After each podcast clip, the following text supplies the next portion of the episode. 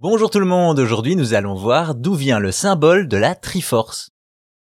Vous le savez, dans les jeux Zelda, il y a des éléments récurrents. Link, la princesse, le royaume d'Hyrule, mais également la Triforce.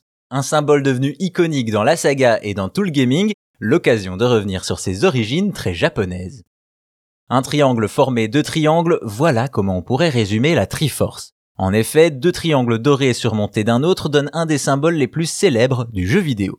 Ainsi, depuis le début de la série, la Triforce est présente dans les jeux Zelda et est très importante. Il s'agit d'une relique représentant le symbole des trois déesses d'or d'Hyrule, la déesse de la force, celle de la sagesse et du courage. Elle a le pouvoir d'exaucer le vœu de celui qui la touche, et selon la prophétie, si son cœur est bon, Hyrule connaîtra la paix, mais si son cœur est sombre, ce sera le chaos. Également, si la force, la sagesse et le courage de celui qui demande le pouvoir sont déséquilibrés, la Triforce se sépare en trois, celui qui a fait le vœu conserve le morceau qui lui correspond, tandis que les deux autres reviennent à deux autres élus des déesses. Pour faire un vœu à ce moment-là, il faudra donc rassembler les trois personnes.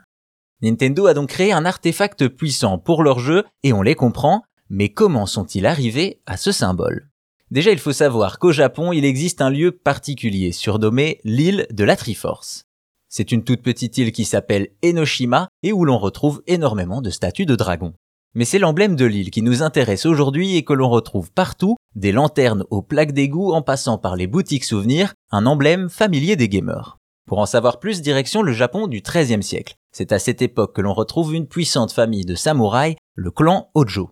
La légende raconte que le chef du clan, Tokimasa, a prié dans la grotte Enoshima pour demander prospérité à sa descendance. Son vœu est alors exaucé par le dieu dragon de l'île qui lui offre trois de ses écailles, comme les trois triangles représentés sur l'emblème du clan Hojo. Des dieux et des vœux exaucés venus d'une ancienne culture japonaise, voilà donc comment Miyamoto a trouvé l'inspiration pour sa Triforce, un symbole que l'on croise aussi bien au Japon qu'au royaume d'Hyrule.